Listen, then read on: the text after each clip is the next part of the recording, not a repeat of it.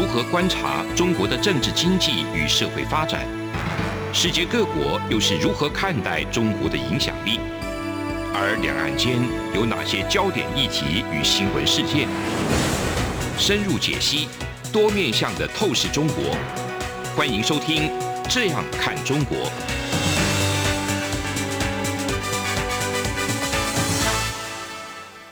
各位听众，大家好，这里是中央广播电台台湾之音，我是主持人陈冠廷。您现在收听的是《这样看中国》节目。今天跟各位听众想要分享的是习近平访问沙地阿拉伯，他的目的与战略。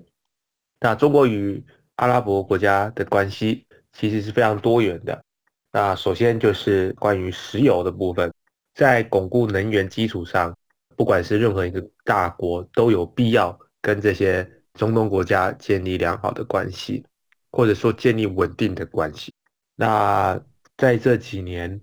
中国跟这些中东的国家有特别不一样的密切的关系的原因，是在于说，因为中国不会在性别啊，或者是人权议题对沙地阿拉伯或者是其他这些国家指手画脚，或者是对他们进行这种道德上的批评。那原因可想而知，因为他们本身本身自己就有一些人权上的问题。另外就是中国，他们自己也说，他们从来不会将自己的价值观加注在其他身上，也不会在人权议题上面给对方下制造器。所以说，在这个方面，中国跟这一些中东的国家，某种程度上面本身就不会有一个非常大的障碍。那第二个部分，当然是因为近亲，比方说这个沙地阿拉伯的王储。在卡舒吉谋杀事件后，与美国的关系算是跌落到这个谷底中的谷底啊。那在今年的应该是七月左右，美国总统拜登也有去访问。那在访问的时候，有人说在那一次的访问中，算是没有受到比较令人尊重的对待，所以有人担心说，中国跟沙特阿拉伯可能会在这种。美沙关系比较敏感的时候，他会想要进行去突破。除此之外，还有另外一个中国跟沙特阿拉伯关系靠拢的部分，那就是人民币也是希望能够成为一个比较重要的货币，能够用人民币结算石油。所以说，在种种因素加总之下，这两个理念价值应该是说跟美国。或者是欧洲国家不同的文化的两个国家，自然而然会走得比较近。另外一个，习近平出访沙特阿拉伯这个重要的目的跟原因之一，当然是在于两国之间的啊双边贸易。那根据德国之音的报道，他们是依据联合国贸易和发展会议的数据，那二零二一年中国跟这些海湾国家。那海湾国家蛮多的，包含伊朗，包括沙特阿拉伯，双边贸易的总额是两点四八万亿美元。那这其中又是以沙特阿拉伯跟阿拉伯联合酋长国跟中国的业务总量最大。那目前中国是沙特阿拉伯的最大贸易伙伴，而四分之一的沙国的油也都是出给中国的。中国直接投资沙特阿拉伯一千零六十五亿美元，这些都是在在的表现出中国跟沙特阿拉伯之间是紧密的伙伴关系。在这一些种种的因素之下，习近平启程前往沙特阿拉伯去加强出席与阿拉伯国家的峰会，还有跟沙特阿拉伯进行国事访问。我想这也是非常。重要的讯号，一方面在于，在习近平在这几周不断的高调的重新在疫情之后浮现国际舞台的这一个外交手腕之外，另外这也是习近平自二零一六年以来首次访问这一个世界最大的石油出口国之一。那很多人就会问说，这些的做法。中国最新的这种外交的这种做法，它的目的跟战略是不是要去分裂美国的外交能量，或者是剑指美国？那我想，第一，我认为这是中国自己的这个外交战略的做法。那他希望在这长达三四年之间，不断的受到西方各国强力的指责，特别是在他们对疫情的应处，以及在这个疫情的发展时没有及时通报世界卫生组织，并且分享给世界最新的呃疫情讯息，甚至有想要掩盖的这个状况之后。再加上近两三年跟西方国家其实基本上在战狼外交都算是对着干的状况之下，他们所做出的新的外交的全盘的思考，也就是说，某种程度有点像他们的统战做法，联合可以联合的所有的国家来面对这种巨大的压力。那在乌克兰战争之后，现在的这个西方国家对于俄罗斯其实展开了。不仅仅是贸易上面的封锁，还有这个军事上面提供给乌克兰，也就是说，所有的压力目前都在俄罗斯上面。那中国也是密切的观察这个他们传统这一种，也不能算是盟国啦，因为其实中国跟俄国之间有非常多的地缘政治上面的冲突，应该是说面临威权国家面临这些西方民主国家，还有重大贸易、经济大国、科技大国的这种围堵之后所。必须要思考的方向。那中国的做法就是把这些理念、价值比较接近的国家，至少要先啊好好的把握关系。不管是在投资、在能源、在安全上，在这种比方说像沙特阿拉伯是最重要的这一个石油出口国之一，必须要先予以巩固，然后在这些地方一一突破。所以。我们看中国在对发展中国家啊所展现出来的这一种兴趣，是远远大于在欧洲国家或者是美国这样子的这种以战狼方式去面对的。然而，我们也应该要注意到的是，跟这些国家交往是不是代表中国要用这些国家来去攻击美国的外交？我想目前来看的话，习近平在。这几个月，他主要想打的牌，还是希望能够降低这个冲突的升高。在对美国的部分，其实之前与这个美国总统的会晤，他们也将近会晤了呃三个多小时，所讨论的议题也是非常的多元广泛。那我想，在这一连串的做法，我还是认为有接触比没接触好。有对话比没对话好。那习近平总算走出他自己的 COVID 长城，然后愿意站出来走出来，来跟世界的领导人做对话。我认为这都是一个好的开始。那不管他要分而治之啊，这些其他国家也好，或者是说要加强自己本身的世界地位也好，这些都是中国。本身自己的战略目的，不代表他们一定能够成功。为什么会这么说？还是需要知道说，以美国为首的西方盟国、西方民主国家，他们本身还是包含这个东南亚国家，或者是这个沙地阿拉伯等中东各国的主要的、重要的投资国，甚至是在安全保障提供帮助的国家。那我们为什么为什么会这么说呢？比方说沙地阿拉伯也好，刚才我们提到说，中国对于他们的这个能源，对于投资沙地阿拉伯跟这个从能源进口上面非常重视沙国。但是其实从从二十世纪以来，哈，美国跟沙地阿拉伯之间也是有非常紧密的关系，哈。那美国与沙地阿拉伯的关系，从二十世纪以来。啊，就是非常重要的。那当然是因为一方面是对于石油的需求。那美国不是这几年才是重要的石油进口国，从最开始就是非常重要的进口国。所以美国跟沙特阿拉伯的关系从一开始就是非常的紧密。别的不谈，先从两千呃二零一七年时，那川普的首次出访，其实就选择利雅得。那那个时候，沙特阿拉伯、美国有持续签订十年军售条款，其实包括其中的一千一百亿美金是直接生效，立刻生效，最终的额度是高达三千五百美元。所以这样子这么大笔的军火交易是有安全意义的，而在跟各个国家之间的关系来讲，通常能够走到安全这一部分是，就代表两者之间的互信已经走到了一个相当高的程度。所以，中美关系在沙特阿拉伯之上面的部分，可能大家会想到会不会有竞争或者是竞合？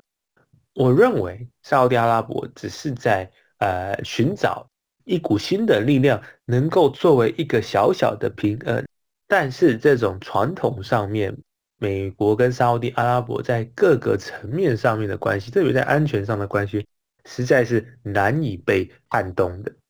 那节目到这边，我们休息一下，我们稍后再回来讨论习近平访问沙国的目的与战略。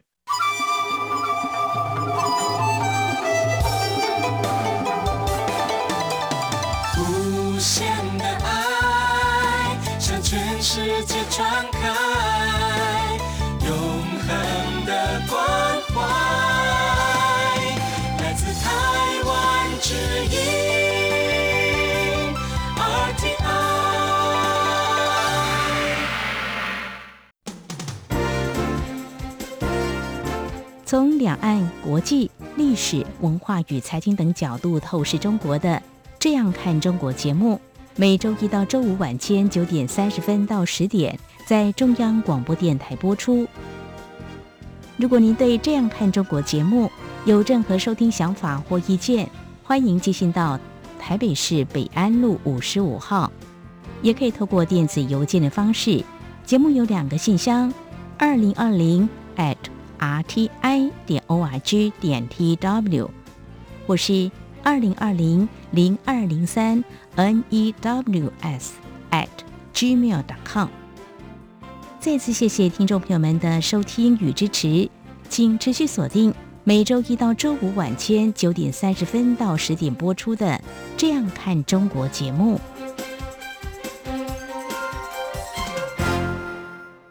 COVID-19 武汉肺炎疫情趋于平稳，但我们还是不能松懈。除了落实社交距离及做好个人卫生防护，还要勤洗手，并且在无法保持社交距离及搭乘大众运输时佩戴口罩。防疫新生活，对抗病毒，我们一起加油！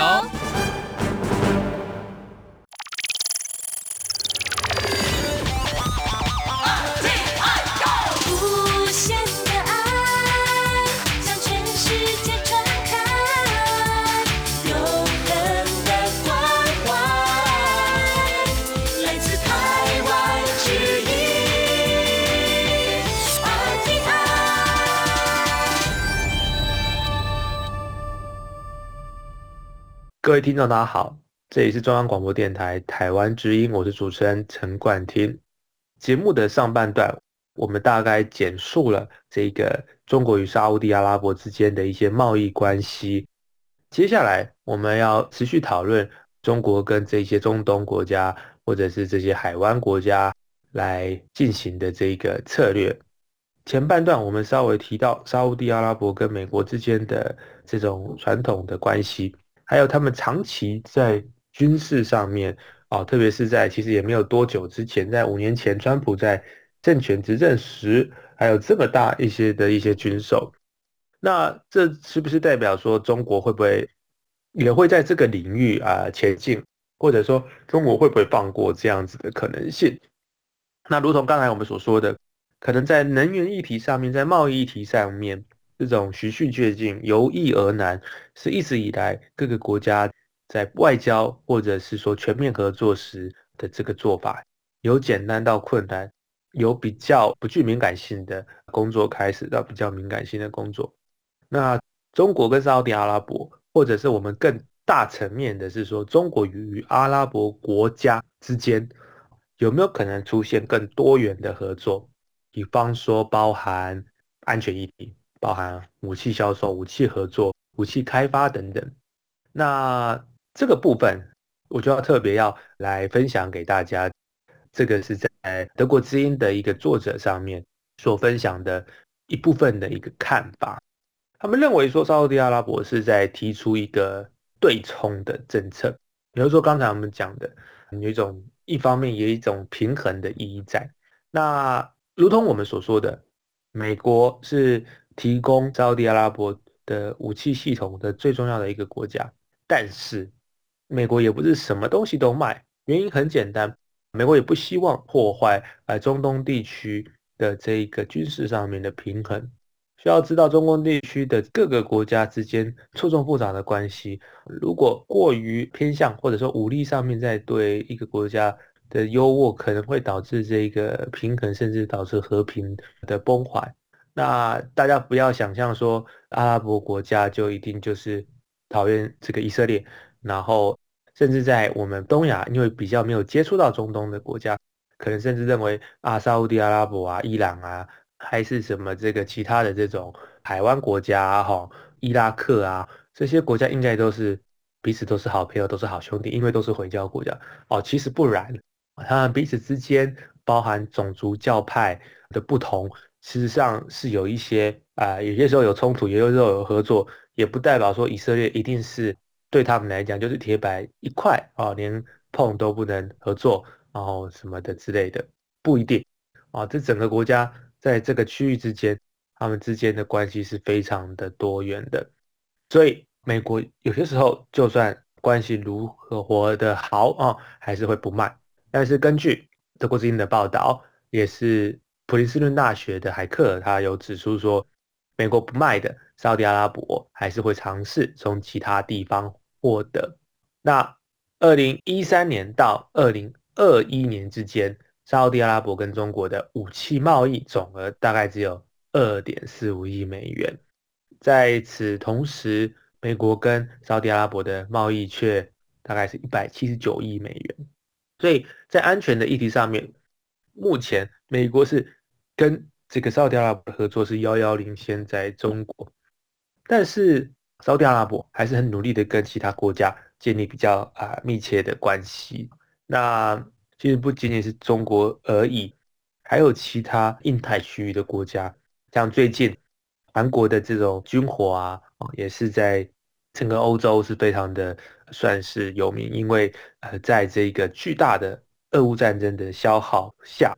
同时又要避免从这个有争议的国家进口武器。然后再加上整个欧洲的火药库，几乎所有的呃，应该说民族火药库的所有的这种军备，基本上大量的提供给乌克兰，导致现在这个在补给上面啊出现一些问题。那于是韩国的 K 军五哈就变成是一个很好的一个补充品啊。一方面韩国也是民主国家的这一个同盟，那另一方面也比较不会有太大争议。另外对沙特阿拉伯来说，他自己本身理念价值其实是跟不管是欧洲的价值也好，或者甚至是在美国的价值也好，其实是不太不太相符的。所以说，如果说美国呃不提供这样的武器给他，那他们要去寻找这个安全的、愿意转让技术的知识伙伴，可能就要找一些比较中立，或者是说踩的比较不会那么硬的。这种价值的国家，那如同我们上半部所提到的，中国的不干涉主义，某种程度也是一个很好的替代品。那当然，印度、呃、韩国等等也都是呃有可能的。所以世界发生很大的变化。那在德国之声里面的这个采访中，有一位来自国际战略研究所出八年的研究员哈桑啊，他认为说世界发生变化。权力变得更分散，在与西方伙伴可能有分歧的时候，海湾的国家在追求自身的利益。那他认为说，这些国家可能是更有自信、更有能力的，纯粹的追求自己的利益。他认为这是理性的事情。所以，与其专注在自由跟非自由世界，在民主跟非民主国家的对决。他认为这个沙地阿拉伯是纯粹的啊，或者包含所有的海湾国家，是纯粹追求自身利益的最大化，本身没有任何的这个 ideology，没有任何的这个意识形态，没有任何的信念在里面，完全只是针对利益最大化，在安全的利益、在能源、在投资上面的所有可能性去寻求方式。那这也是。我想，习近平访问沙特阿拉伯的一个重要的呃一个空间，拓展中国的这个外交，拓展中国的市场，然后拓展中国在中东或者是说阿拉伯国家沙特阿拉伯的这个能见度，然后在国际舞台上面使人重视。我想这也是重要的目的啊之一。那对中国来说，我还是认为说，跟其他的。这一个市场哈比较不一样的是，海湾国家哈，或者我们可以把它更加具体的，我就点名几个国家，包含这个巴林啊、科威特啊、沙特阿拉伯啊、阿拉伯联合大公国啊这些国家等等。那我们刚才稍微讲一下就知道，是相对因为石油比较起来是比较都相对富裕的国家，这些国家其实是在。经济啊、金融啊，甚至海关旅游这些都有比较类似的规则。那他们的这个基础建设也是相对的很完善。那在这些国家进行的投资，可能比较起一些比较动乱的国家，会有相对的风险会稍微降低一点。这也是为什么对于中国来说，在“一带一路”的目前在面临。明显的阻力之下，那未来在此区域的这一个投资，或者是说在此区域的投资，在此之域的这个展现它的能量啊，是相对重要的。至少在成果上面，我们可以看到这个可以展现出中国的优势，也就是说在基础建设上面的一个实力。那这一次。世界杯二零二二年的世界杯本届赛事的主办国卡达，那大家可能对卡达的整个在场馆的设置上面，大家都感觉到呃十分的震惊。那卡达本身的人均 GDP 是高达五万多美金，该国的这个掌握全球的十三 percent 的石油储备，那又是世袭军组织，那这些阿拉伯国家。在这个世界的舞台上展现出他们的、秀出他们的技术实力，秀出他们的这个能够在这种沙漠荒地，然后成功的打造出多个体育场，然后那些基础建设，让全球的这个足球迷能够参与这样子的活动。我想这也是一个对中国来说，呃，是一个很重要的一些标的物。所以，我们今天尽管我们讲的是沙地阿拉伯，但是其实我们考量的不仅仅是沙地阿拉伯，而是包含，比方说是海湾阿拉伯国家合作委员会在内的这些主权国家。也就是说，对中国来讲，那这一些都是未来可能发展重要外交影响力的地方。那从这一次世界杯卡达的表现，我们就可以知道说，对中国来讲，这是非常有。战略的吸引力的。那二零二二年九月开始，习近平在近新冠爆发三年来首次出访，那在中亚开始他的第一个出访行程之后，那 G20 的峰会，习近平会见多达十一个国家的领袖，然后到 APEC 参与 APEC 的不同的双边会议，到这次访问沙地阿拉伯，其实可以很清楚的。知道说习近平的付出代表着他在国内的这个权力上面的掌握，还有对自己的自信。那由于这三年多没有出访，也也导致说其实各个国家也希望能够会晤习近平。那习近平也是一样的这种想法。未来习近平在外交呃领域上面如何去着墨，我相信这也是所有观察家学者们所。争相在研究的，那这三个多月的外交派对，是把之前三年多的外交的空白卷开始去填补、去填满。那在中国对外政策上面的全面性的调整，又或者说重回世界舞台之时，那我们台湾同时也面临着这个地方选举刚结束，接下来的一年多的时间，马上就要面临总统及立法委员的选举，所以接下来台湾与中国之间的互动会不会产生什么化学变化？那在这么多外交上面的这个折冲，或者是说，台湾面对中国在世界舞台上面在增加其影响力时，我们自己又该怎么样去思考台湾的战略地位？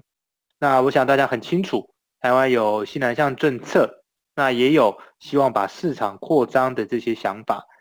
其实这些做法，某种程度上面，未来我们也需要跟美国等主要盟邦一起来思考这些做法，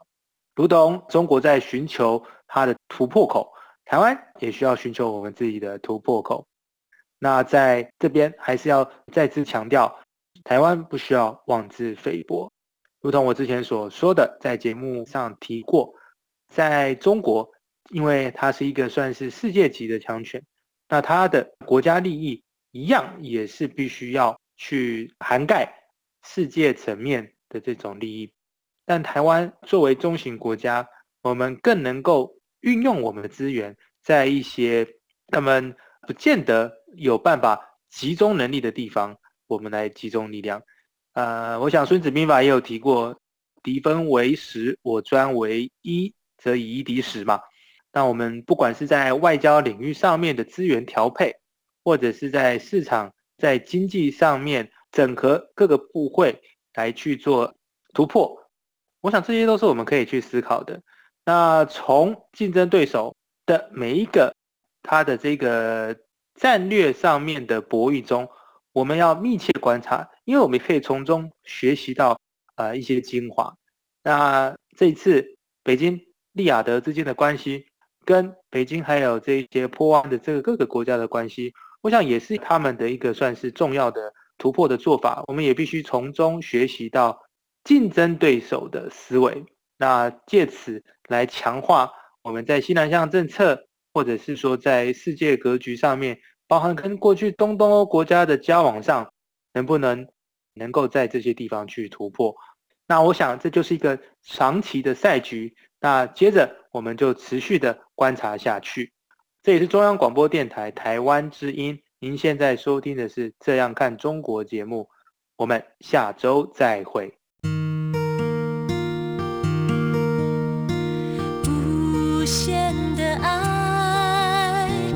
全世界传开，永恒的关怀，来自台湾之音 RTI。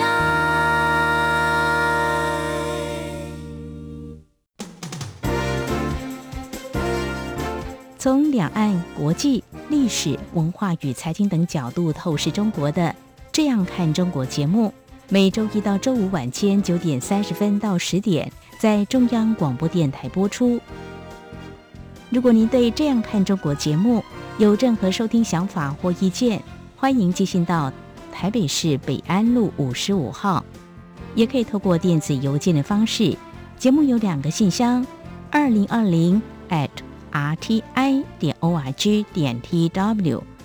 或是。二零二零零二零三 n e w s at gmail dot com。再次谢谢听众朋友们的收听与支持，请持续锁定每周一到周五晚间九点三十分到十点播出的《这样看中国》节目。